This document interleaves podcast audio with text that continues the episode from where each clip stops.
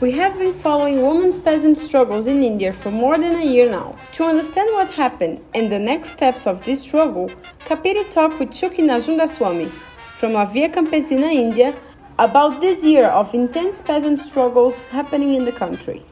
I am uh, Chuki Nanjundaswamy. Uh, I've, I've been involved in the farmers' movement uh, uh, from my teenage, my teens, basically. Uh, I'm also uh, one of the coordinators of the agroecology school, which is based in the southern part of uh, India called Amrita Bhumi. And I have been, I have worked also as the member of the uh, International Coordinating Committee of uh, La Via Campesina uh, for one term. Um, I don't remember the years now. Yeah, and yeah, I'm a farm farmer as well as a farm activist. Uh, peasant mobilizations against the new policies that favor la- large corporation over over Indian producers of Narendra Modi government have been going on since November 2020. Uh, we had one result.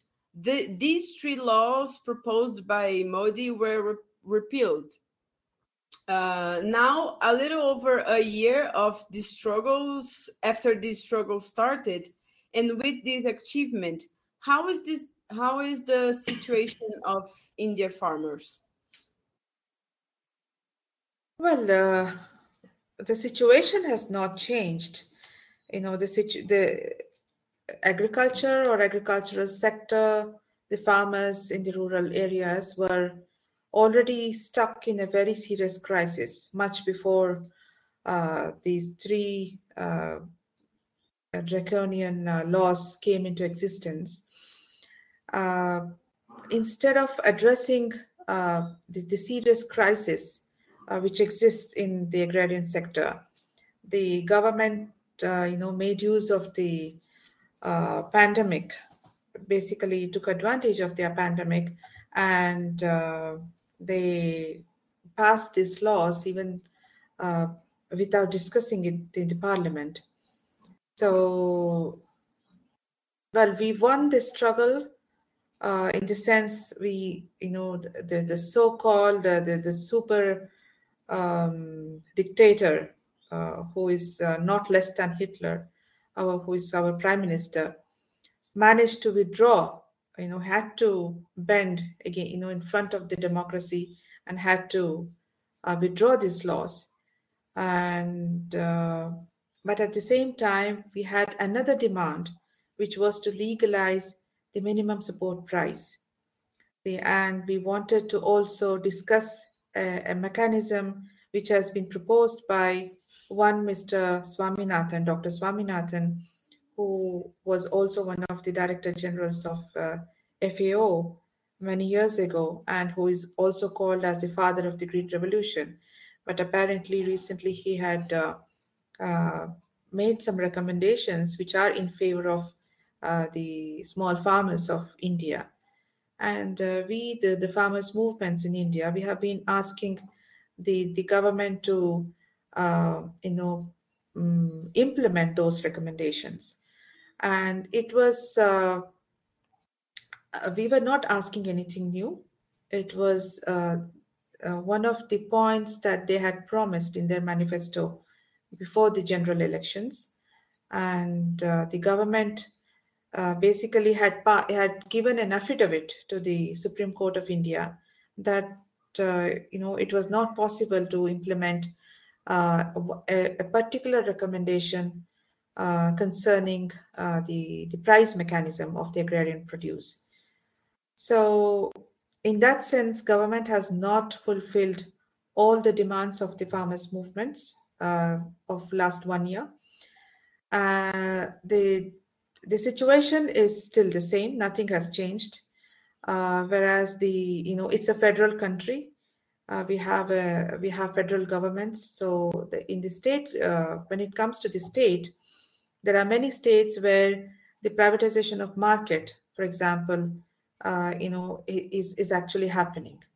You know, this was one of the laws which they tried to implement it at the national level, and they have withdrawn it.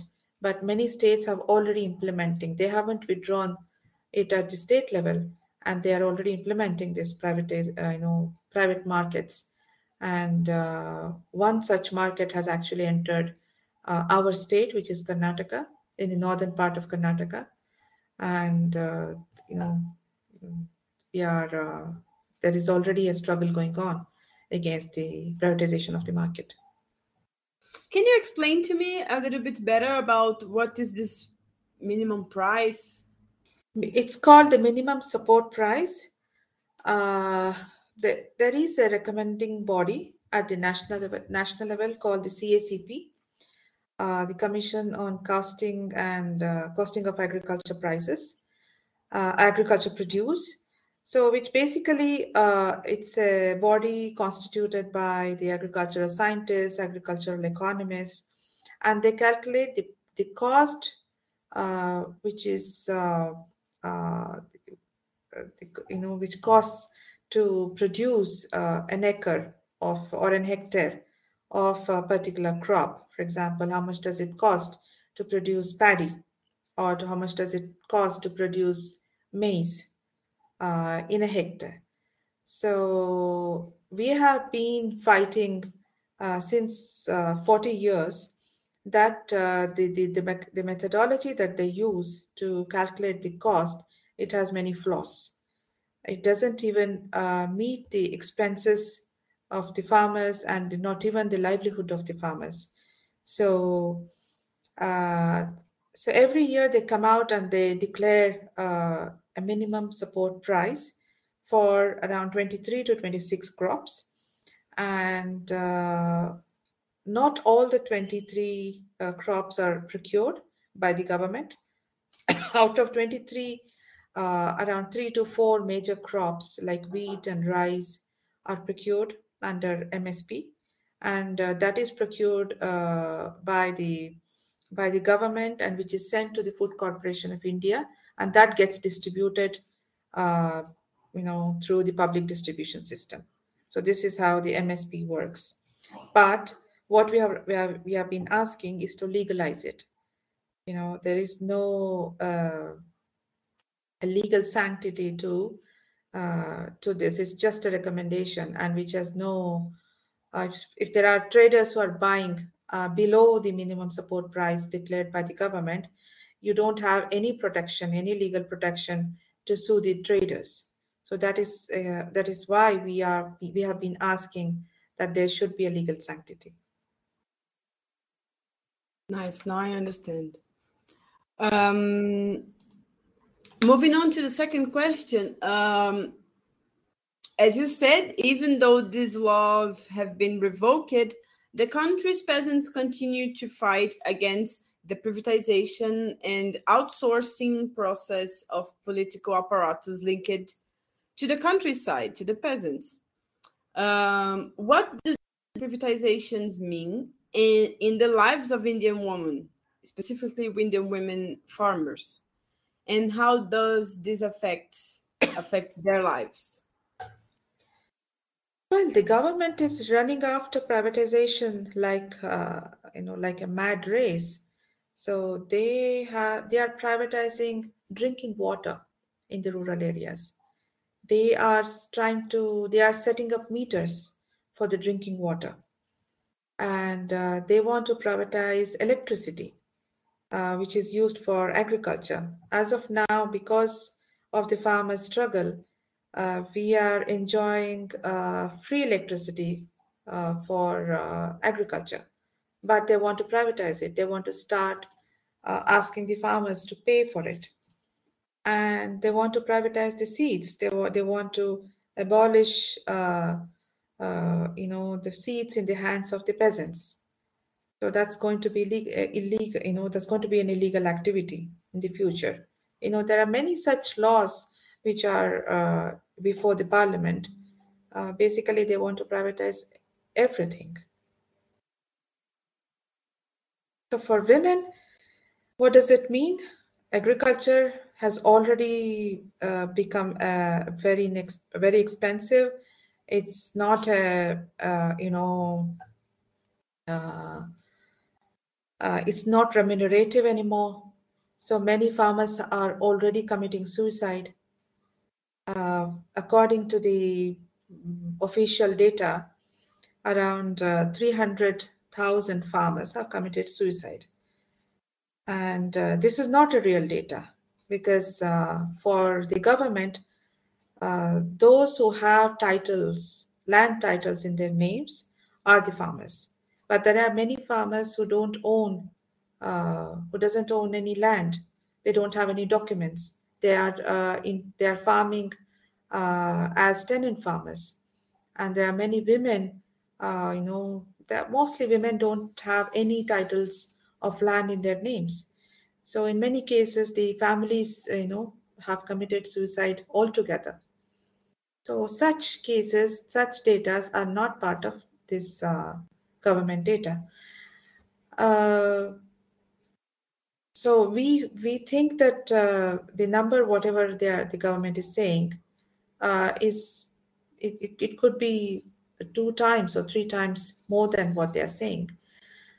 And uh, when when a male farmer commits suicide, one who has to take care of the you know the family and bear all the burden which is left behind uh, by the male farmer is the woman so the woman you know she she doesn't have the privilege to just leave everything and you know uh, and commit suicide again. She is responsible for her children. She's the one who takes care of the you know the old uh, parents at, at, in the family. And she's the one who has to take care of the farm and pay back the uh, the, the, credit that uh, they had borrowed. So the woman, uh, there is a serious uh, feminization happening inside agriculture, and but even today, a woman is not considered a farmer. Uh, you know, the woman does 99% of uh, the household work, the the work in the farm, and everything. But even today, uh, a woman is always the wife of a farmer, or the mother of a farmer, or uh, the daughter of a farmer. Around the world, movements followed the intense struggles of Indians for the right to land, but they were also alert to repression around 700 people died during these mobilizations and we want to understand what does this violence on part of the state uh, what does it mean hmm. well 700 farmers uh, who gave their lives during the during a one year long struggle in delhi uh, most of the farmers who were sitting uh, in protest were were very senior farmers, were in their 60s and 70s. And I have also met farmers who were in their 90s.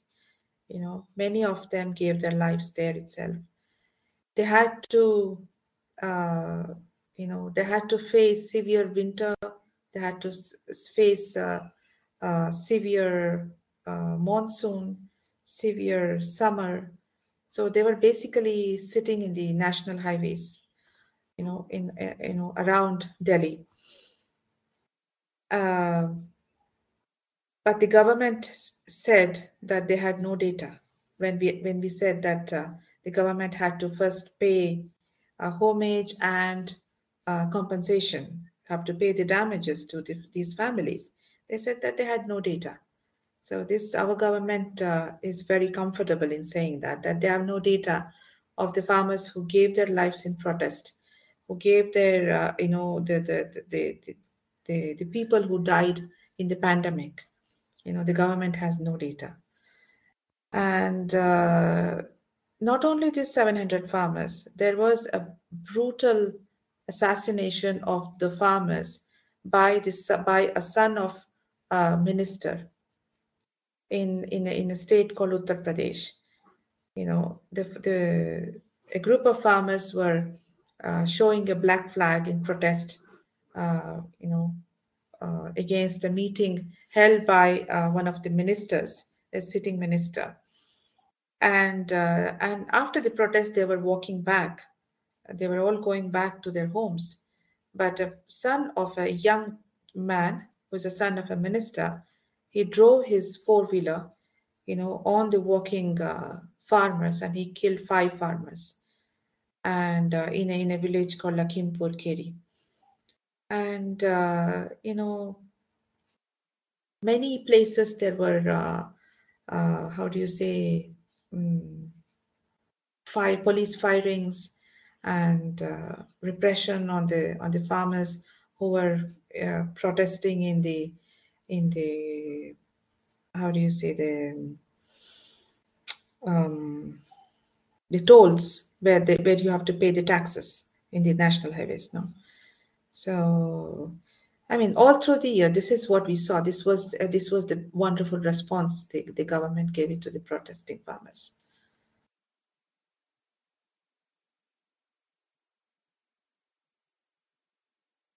It was really violent.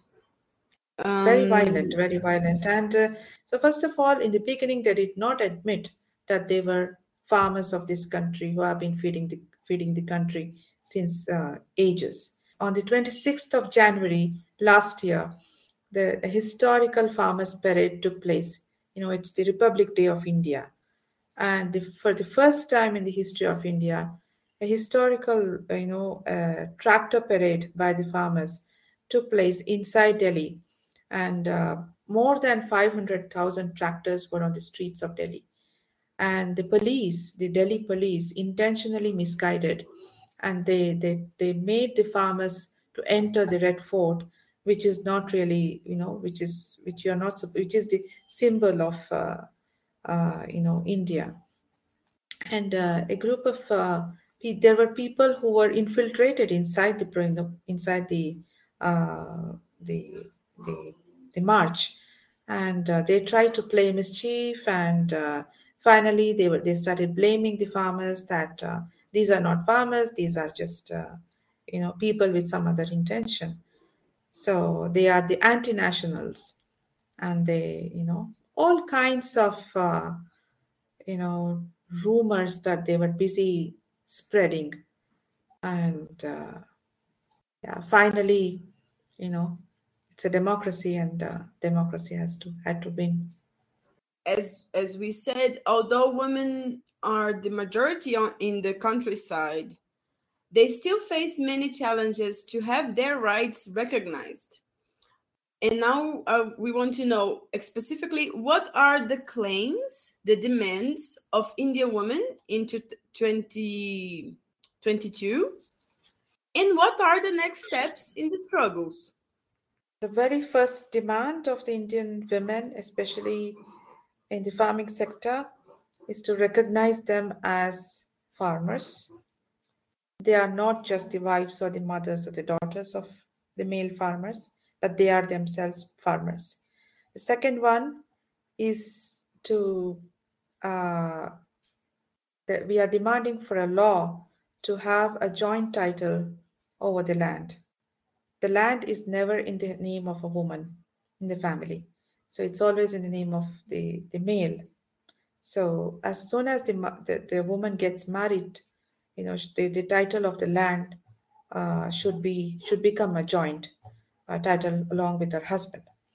That's our second demand. And uh, uh there is a serious feminization of agriculture which is taking place uh, everywhere and government is totally blind uh, the, uh, the, the policies that they are framing are totally blind so they have to uh, we want the government to set up a special commission uh, to work on women farmers to to to study the situation of uh, the women in agriculture and come up with policies. Uh, where was I? I, I was talking about uh, our demand to set up a, a, separate commission to study the situation of women in farming. And uh, uh, give all the rights as a farmer so that uh, she will have access to all the resources, including credit. Um, yeah. So these are the basic uh, demands. And within the organizations, what we are seriously working on is that uh, uh, though it was a very successful, uh, you know, mm, farmers' protest, uh, it was a, a, very historical one, but uh, there were hardly any women leaders inside. So there were many women who participated at the grassroots level, but uh, there were hardly any women, you know, ex- there, there, were very few women uh, leaders who are uh, at the leadership. So we are working on building the women leadership at the grassroots level, at the local level, uh, so that uh, we achieve uh, at least you know 50% for for women in the leadership.